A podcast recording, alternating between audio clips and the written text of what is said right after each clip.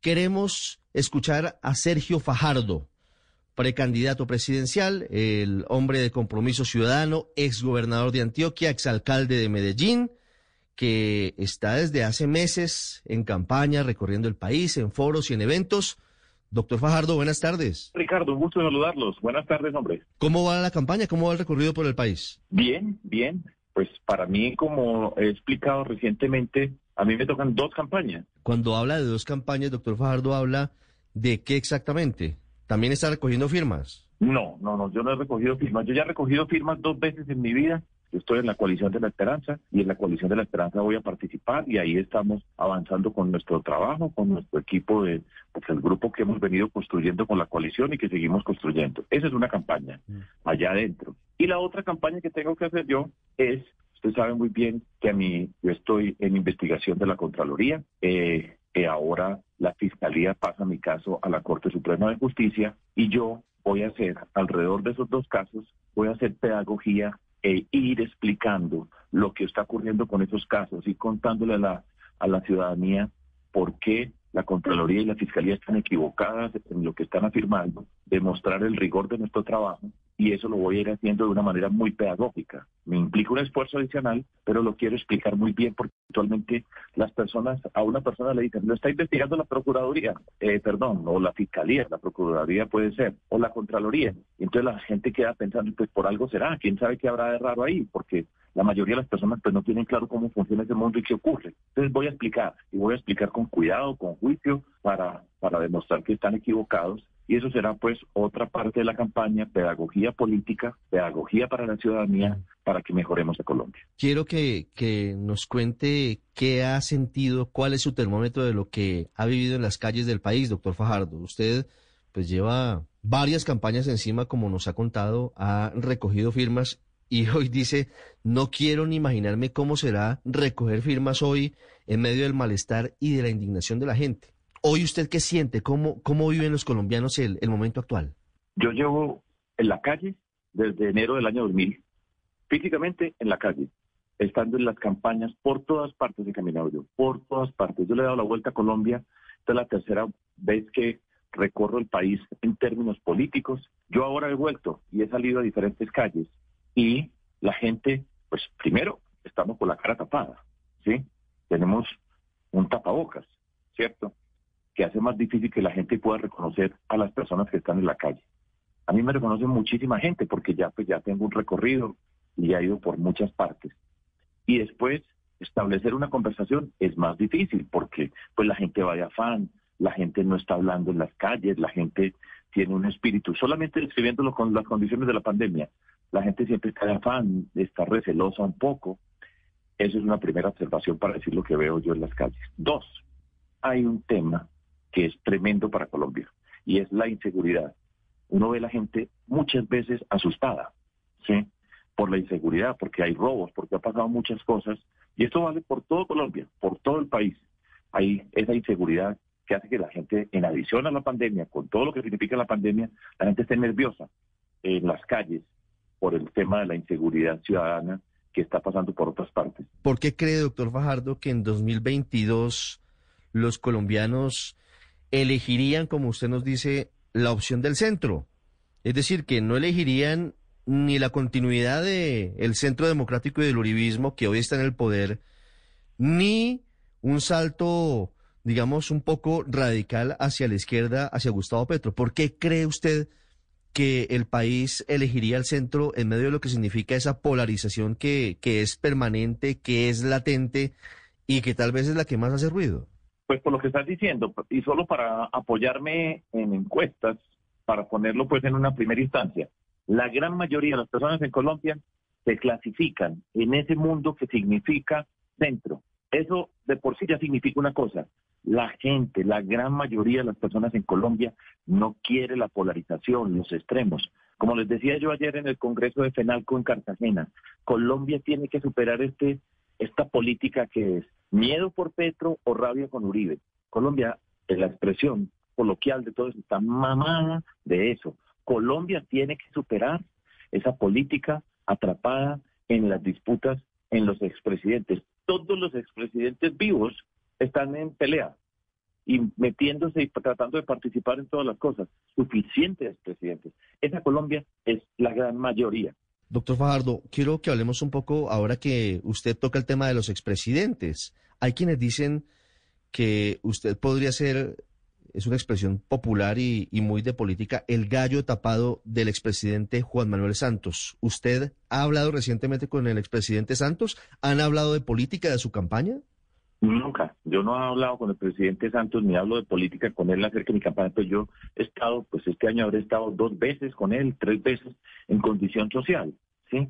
Yo como acompañante de una persona en una reunión que invitan, pero yo no he tenido nunca ninguna reunión política con él ni de sentarme a hablar de mi campaña. Mire, y hablando de otros expresidentes, hablo del expresidente César Gaviria, que ha sido el tema de controversia en estos últimos días y que muchos dicen, hombre, esto podría dificultar una consulta completa del centro político en marzo del año entrante.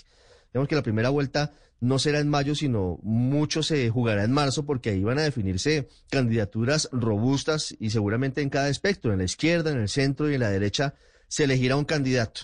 ¿Por qué usted ha sido tan crítico con la posibilidad de que el expresidente César Gaviria llegue a la consulta con la coalición de la esperanza a través de Alejandro Gaviria?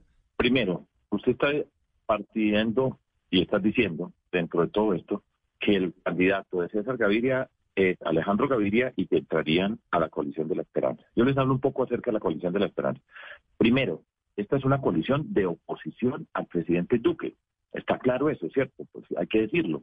Esta es una coalición de oposición al presidente Duque y Colombia va a cambiar porque este es un mal gobierno entre otras razones. Este es un mal gobierno y Colombia cambia. Colombia se llenó el vaso de la insatisfacción ciudadana. Es una coalición de oposición. Esta es una coalición que no solamente habla de ideas acerca de cambio, sino que también pasa por el cambio en la forma de la política. Y lo he dicho, el Partido Liberal de César Gaviria, ese Partido Liberal no hace parte de lo que significa la coalición de la esperanza. Y no soy solo yo, somos todos los que estamos ahí, ¿sí? Lo que pasa es que yo lo he dicho y por supuesto el presidente César Gaviria pues tiene un malestar muy grande conmigo hace mucho rato, pero pues yo lo lamento y este y esa es su posición y él tiene derecho a sentir el malestar que sienta y a expresarse como se expresa él y a decir ¿De dónde de dónde viene ese malestar, doctor Fajardo? Lo interrumpo. ¿De dónde viene ese malestar? ¿Usted a qué atribuye eso que usted dice el malestar del expresidente Gaviria con usted? Pues no sé. Dicen, pero yo no he hablado con él ¿sí? Dicen que por la campaña presidencial pasada. Pero bueno, no le pongamos mucha atención a eso, Ricardo, también porque, eh, como lo dije en otra pregunta anterior, suficientes presidentes. Que el expresidente Gaviria fue presidente en 1990. Estamos hablando de hace, va a ser 32 años, ¿sí? Y todavía nosotros discutiendo alrededor de eso. No me parece Pastrana ahora diciéndole a Samper que miren sus cuentas. Y entonces participan y Uribe pues está participando y Santos participa, todos participando y nosotros hablando, usted y yo, a estas alturas de la vida, cuando Colombia va a cambiar, cuando va a cambiar la política en Colombia. Es que la política tenemos que cambiarla, hay que enfrentar el clientelismo. El clientelismo es la puerta de entrada al mundo de la corrupción. Es una forma de la política obsoleta que le hace un daño profundo a la democracia, porque llegan personas a apropiarse de instituciones y se quedan con puestos y con cargos. Y un país que vive en función o que tiene eso como una forma de la política, no es un país que pueda avanzar. Sí. Eh, doctor Fajardo, ¿qué le responde usted a quienes dicen que en otros tiempos usted había recibido ese apoyo del Partido Liberal y no había sido tan crítico frente a esas prácticas clientelistas o prácticas políticas tradicionales como las que, según le entiendo, representa el expresidente Gaviria? Le voy a contar, Ricardo. le voy a decir una frase que no suene muy, eh, no, a ver, voy a ser cuidadoso con las palabras porque siempre me he propuesto ser cuidadoso con las palabras y ser constructivo. En el año 2011, nosotros, Compromiso Ciudadano, conmigo con, avalado por el Partido Verde, ¿sí? del cual yo fui candidato vicepresidencial en el 2010 cuando nos juntamos con Antanas Mocos eh, en la Ola Verde, yo hice en representación de Compromiso Ciudadano con Aníbal Gaviria, hicimos un acuerdo, un pacto para trabajar juntos en las elecciones, un acuerdo que fue público, firmado, usted puede revisar los puntos que están ahí, y lo, eh, fue un acuerdo personal entre nosotros, ¿sí? No fue con el Partido Liberal. Usted puede mirar el Partido Liberal en Antioquia, cómo ha sido el comportamiento del Partido Liberal en Antioquia desde el momento en que, eh, para poner, desde el año 2000, mire quiénes han sido, cómo han sido, dónde están, mm. mire dónde están los liberales hoy en Antioquia, en qué lugar están, qué, en qué condición están trabajando. Pero yo hice un acuerdo con Aníbal Gaviria y usted puede mirar los puntos del acuerdo y no fue un acuerdo con el Partido Liberal, fue con él, con un grupo de personas que trabajan con él e hicimos, repito, un acuerdo para ser yo gobernador y él alcalde. Y mm. cumplimos el acuerdo. El acuerdo se cumplió y usted puede verificar y cualquier persona puede verificar cómo lo cumplimos, cómo nos comportamos y qué hice yo en el marco de ese acuerdo. Ahí está, así de sencillo. Entonces no es con el Partido Liberal, yo nunca he firmado nada con el Partido Liberal. Lo que yo he firmado, ahí estado, y lo que yo he firmado, lo he cumplido. Doctor Fajardo, le voy a hacer dos preguntas más del tema porque quiero preguntarle por las propuestas. Me interesa mucho lo que nos cuenta del Ministerio de las Mujeres y, y un poquito de esbozo sobre las propuestas en educación que son un tema muy importante, tal vez el más importante para el país. Pero quiero entender lo que va a pasar. Si Alejandro Gaviria llega a marzo a la consulta con la coalición de la esperanza, con un apoyo indirecto de César Gaviria, ¿ustedes no, no irían a esa consulta con Alejandro Gaviria? Es decir, ¿lo dejarían por fuera? ¿O, cómo funcionaría en la práctica el mensaje que ustedes han estado enviando en estos días? A ver, Ricardo, yo creo que es importante aclarar unas cosas. La coalición de la esperanza la estamos construyendo desde mucho antes de hace un año cuando empezó a rumorarse que Alejandro Gaviria iba, podía participar en política. O sea, la coalición de la esperanza existe mucho antes de Alejandro Gaviria eh, considerado como posibilidad para ser candidato a la presidencia. Eso está claro.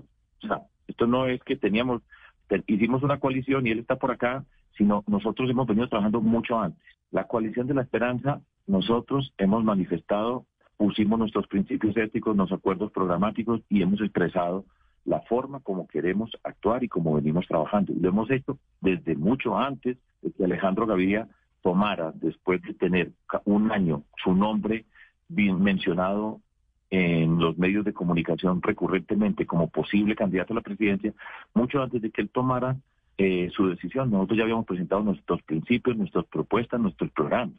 Entonces no se nos olvide eso.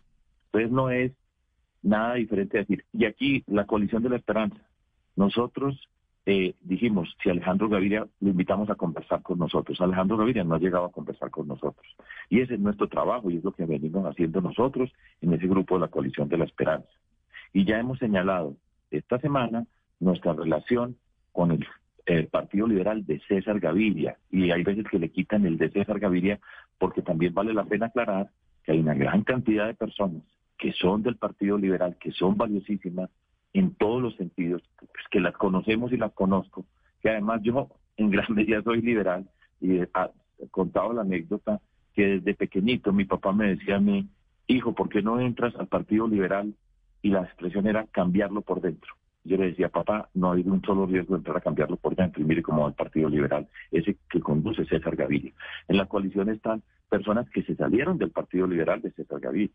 ¿Qué opinión tiene de lo que ha venido pasando recientemente personas de la Alianza Verde que se creían fijas con usted en la campaña de Alejandro Gaviria? Por ejemplo, Juanita Gobertus, eh, que, que hasta donde recuerdo era fajardista o era muy cercano a usted y ahora está con Alejandro Gaviria.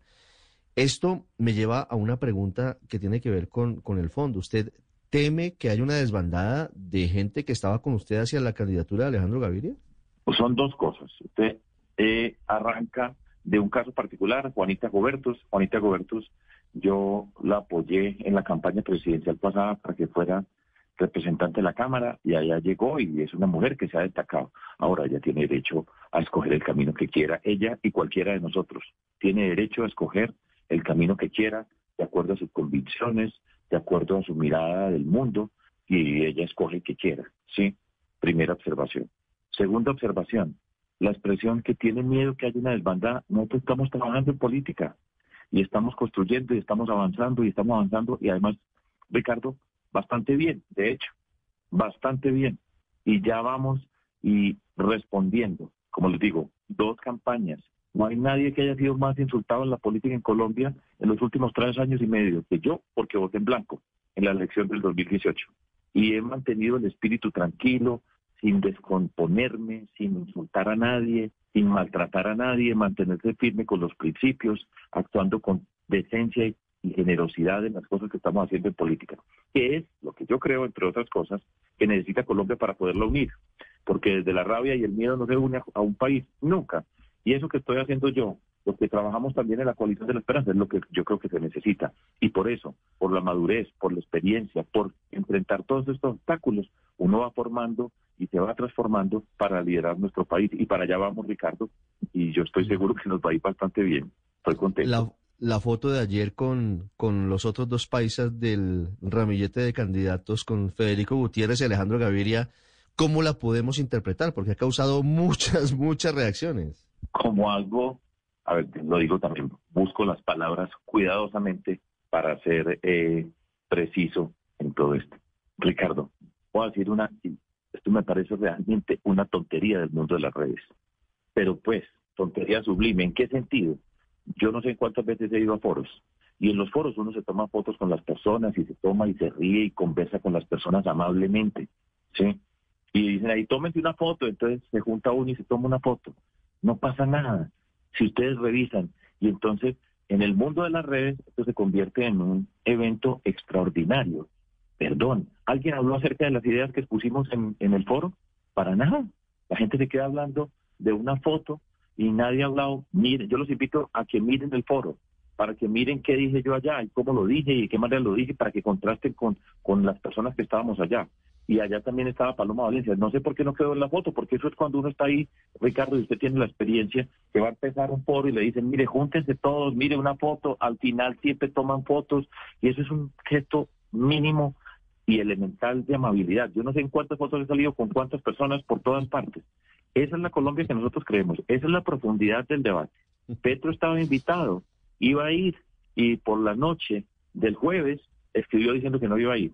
Por favor, Colombia, afuera expresidentes, ya, ya es suficiente y pongámosle pues a, esta política pues un poquito más de contenido, ¿cierto? Pero imagínense, pues esto se convierte en tendencia. Yo no sé cuánta gente eh, devanándose las neuronas para ver qué tweet tan inteligente ponen y qué frase ponen. No, eso no pasa nada. Pero lo tengo, lo, pues tengo, lo tengo incluso hoy en el tiempo. Lo estoy, estoy viendo aquí, en página 1.5 del tiempo. Un abrazo en la heroica que causó sorpresa, dice el titular del tiempo. Y si hubiera estado Petro, puede estar abrazado, pues ahora ya nadie va a abrazar a nadie, es cierto, porque si eso se... Imagínense, uno, yo voy a ir a un foro, ¿a quién abrazo? Pues para que, si, si esa es la noticia, yo les invito a las personas que nos estén escuchando, si les queda tiempo, miren lo que dijimos en el foro. ayer, ayer, en Blue Radio le hicimos seguimiento y lo dijimos al aire. Claro que hubo, hubo discusiones muy interesantes, muy interesantes. Por eso, pero, pero la gran noticia fue la bendita foto, ¿cierto? En redes, en redes, sí. las redes tienen un, un tema, es un tema particular. Doctor Fajardo, ¿usted le tiene miedo a César Gaviria? Me parece muy patético, me parece, sinceramente me parece muy patético ahora, pero bueno, pues esto hace parte de la política y entonces uno habla y le ponen cinco mil likes. Qué maravilla por una... No, no, no. Pero bueno, tranquilidad. Hay que reírse también de todas estas cosas y no tomárselas muy en serio. Porque si uno se toma muy en serio eso, pues imagínese, para amargarse tiempo sobra. País con todas las necesidades que tiene Colombia, con todo lo que tenemos que hacer por nuestro país y enredado por una foto. De esa, yo, no creo, yo nunca me imaginé que eso fuera posible, pero bueno, así es la vida. Doctor Fardo le preguntaba, ¿Usted siente temor de, las afirmaciones del expresidente César Gaviria? Yo no siento temor con respecto a lo, a lo que yo tengo que responder. Y yo no siento temor porque yo he actuado correctamente, de manera transparente, juiciosa. De hecho, en muchas oportunidades destacada con todos nuestros equipos, de manera impecable en la mayoría de nuestras acciones. ¿Algún error hemos cometido en la vida? Por supuesto que hemos cometido. Entonces, por eso yo no tengo miedo. ¿Sí? Ahora, pues mire la forma de expresarse. ¿Sí? Estoy hablando de un expresidente de la República. Eso es una forma de expresarse, de decir las cosas a las personas. Cuando se reconoce eh, amigo de Daniel Quintero y me manda a mí, pues, unos mensajes que, que yo lo puse en un tweet diciendo, yo no sé si esto es un argumento que me está dando aquí o es una amenaza que me está haciendo. Eso habla de él y la respuesta que yo le estoy dando a usted habla de mí. Yo no tengo miedo, pero yo no soy, digo, que no tengo miedo porque soy el valiente y que se me vengan todos. Me acuerdo de esas esas cosas de niños en los colegios, que había uno pues que era más guapo que todos y que se vengan en manada. Eso no es Colombia. Colombia no es la de esa foto, armar una pelea de esa. Colombia no es una Colombia con unos expresidentes peleando todo el día o con un expresidente insultándome a mí, que tiene todo el poder que tiene insultando insultándome a mí, amenazando en un o en un tono amenazante de todas esas cosas. Esa no es la Colombia que nosotros queremos. Yo no tengo miedo, pero por la convicción y por la convicción y el conocimiento de haber actuado correctamente. Por eso no me da miedo. Dijo el expresidente Gaviria muy bien, no ser amigos de Fajardo y sus entuertos. Suerte en sus procesos judiciales y con los entes de control. Cuando lo resuelva, volvemos a hablar de otros más. ¿Usted siente pues que eso es una amenaza? Pues es elegante, ¿no? Mm. Pero se siente amenazado usted, Ricardo, Ricardo, no le, no le pongamos más atención a eso. Pasemos al siguiente tema. sí, pasemos a otras cosas más amables, pero sí, sí, pero ya tengo que ir terminando, Ricardo. Sí, sí, sí, vamos, terminando, vamos terminando. Pero, pero quiero preguntarle por, por, las, por lo que está pasando hoy en la Corte Suprema y en la Contraloría. ¿Usted siente que hay motivaciones políticas detrás de las actuaciones de los entes de control? Ricardo, yo me he hecho el propósito. Usted me ha entrevistado en Blue. Cada que aparece una cosa de estas, que además siempre aparece algo sin estar informado la persona que quieren investigar, sin conocerlo previamente, ya todos los periodistas lo tienen, ¿cierto? Porque todo lo van filtrando.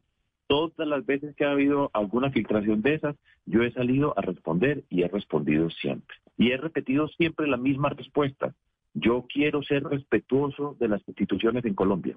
Si ustedes hoy, las personas que nos están escuchando en esta conversación o que nos escuchan en Blue habitualmente cuando conversamos y me preguntan sobre estos temas, hoy en Colombia el nivel de confianza en las instituciones está en el piso. Si ustedes miran la confianza que hay en la Fiscalía, en la Contraloría, en los partidos políticos, en las instituciones de la justicia está, pero en la parte más baja que puede estar. Y eso es una fatalidad para un país. Cuando el ciudadano, la ciudadana común y corriente no confía en las instituciones, es una sociedad que está en problemas y problemas serios. Yo quiero ser presidente de Colombia y yo no quiero desbaratar a Colombia, yo no quiero maltratar las instituciones, yo quiero eh, dar ejemplo de respetar las instituciones y mostrar cómo se puede actuar de manera transparente. Por eso estoy haciendo dos campañas. Yo confío que la Corte Suprema de Justicia es una Corte Suprema de Justicia que además valga la pena aclarar porque ahí estaban diciendo otras cosas, es una Corte Suprema de Justicia que superó ese daño que le hicieron a la justicia en Colombia por el llamado cartel de la toga, eso fue una vergüenza, un, un daño enorme para nuestro país. Pero esta es otra corte y entonces yo espero que esta corte ya ha avanzado y estoy seguro que así será. Y es donde me toque ir, yo voy a ir con respeto. Ahora, la cantidad de cosas que me han contado, lo que me han dicho. El otro día tuve una entrevista con una periodista, colega de usted, María Jimena Duzán, donde me estuvo contando unos hechos que yo espero que la opinión pública los sepa, que los conozcan, por favor. Porque es que en Colombia hay una habilidad muy grande para echarle tierra a las cosas. Aquí hay gente que tiene poder y que todo lo puede tapar, ¿cierto? Pero yo espero que se conozcan. Pero mientras tanto, yo soy respetuoso y voy a responder. Y el proceso de la fiscalía, después de cinco años, apareció precisamente en un momento particular, en unos tiempos particulares, que usted puede juzgar cuáles son los tiempos y qué puede pasar durante esos tiempos. Voy a responder. todo esto yo lo hago y lo respondo porque yo tengo una responsabilidad con la ciudadanía y yo tengo que responder a esa ciudadanía porque yo he sido elegido y he sido gobernante y como les digo, con mis equipos nosotros nos hemos destacado porque lo hemos hecho bastante bien y en esto también hay que ser orgulloso con lo que hemos hecho en política y por eso estamos hablando y por eso todo este camino recorrido y yo voy a respetar, pero la cantidad de cosas, y usted sabe Ricardo también, ustedes los periodistas saben todos los cuentos que hay detrás de todo esto. Hay muchas versiones y hay muchas voces, es cierto, doctor Fajardo y no será fácil hacer la campaña en medio de, ese ambiente, en medio de, un juicio en la Corte Suprema y, con la incertidumbre de lo que pasa en la Contraloría, pero, pero es lo que está pasando y es parte de lo que está en, el ajedrez político hoy. Le agradezco mucho estos minutos con los oyentes de El Radar en Blue Radio y le prometo que volveremos a hablar de, de propuestas. Ricardo, pero todo esto, es, esto está bien, es que esto es política, esto es pedagogía política conversar de esta manera. ¿Que es difícil todo eso? Pues claro que es difícil, claro que es difícil, pero por eso vamos a hacer dos campañas y por eso Yo le aseguro a usted que las personas que nos están escuchando me creen y nos van a creer cada paso que estamos dando. Y con la gratitud por la entrevista, hombre, Ricardo, muchísimas gracias. Doctor Fajardo, muchas gracias por estos minutos. Bueno, que estés bien.